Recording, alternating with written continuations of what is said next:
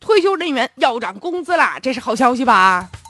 从这个二零一六年的一月一号开始，今年一月一号开始啊，为二零一五年底前已经按规定办理退休手续的，并且按月领着养老金的企业和机关事业单位退休人员，要提高养老金的水平了。也就是说，去年办完退休的，今年就可以涨工资了。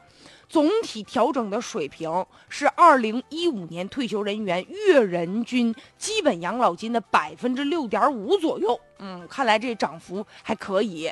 这呢也是咱们国家陆续这个第十二次上调企业退休人员养老金了。这次估计大概有八千五百多万退休的人员和一千七百多万机关事业单位退休的人员享受这个待遇。哎，这个确实啊。为什么这个上调的幅度是百分之六点五呢？据说有两方面的考虑，一方面是这几年退休人员基本养老金这个调整啊，已经超过了整体物价的涨幅了，已经超过 GDP 增速了。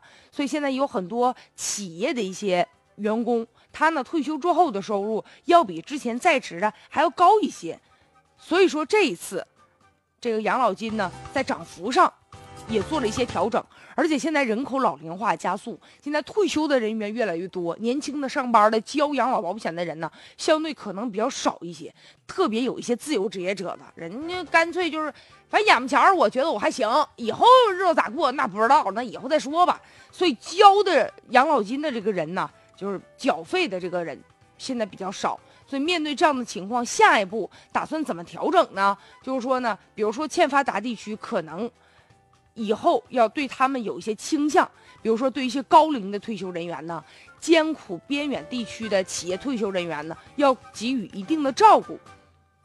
而且呢，比如今年养老金上调了，明年后年怎么办呢？这就许多退休人员心里就没底儿了。当然，下一步咱们将总结一些经验，而且借鉴一下国外这些经验，然后调整一些具体的方案吧，这样能够促进养老金可持续的发展。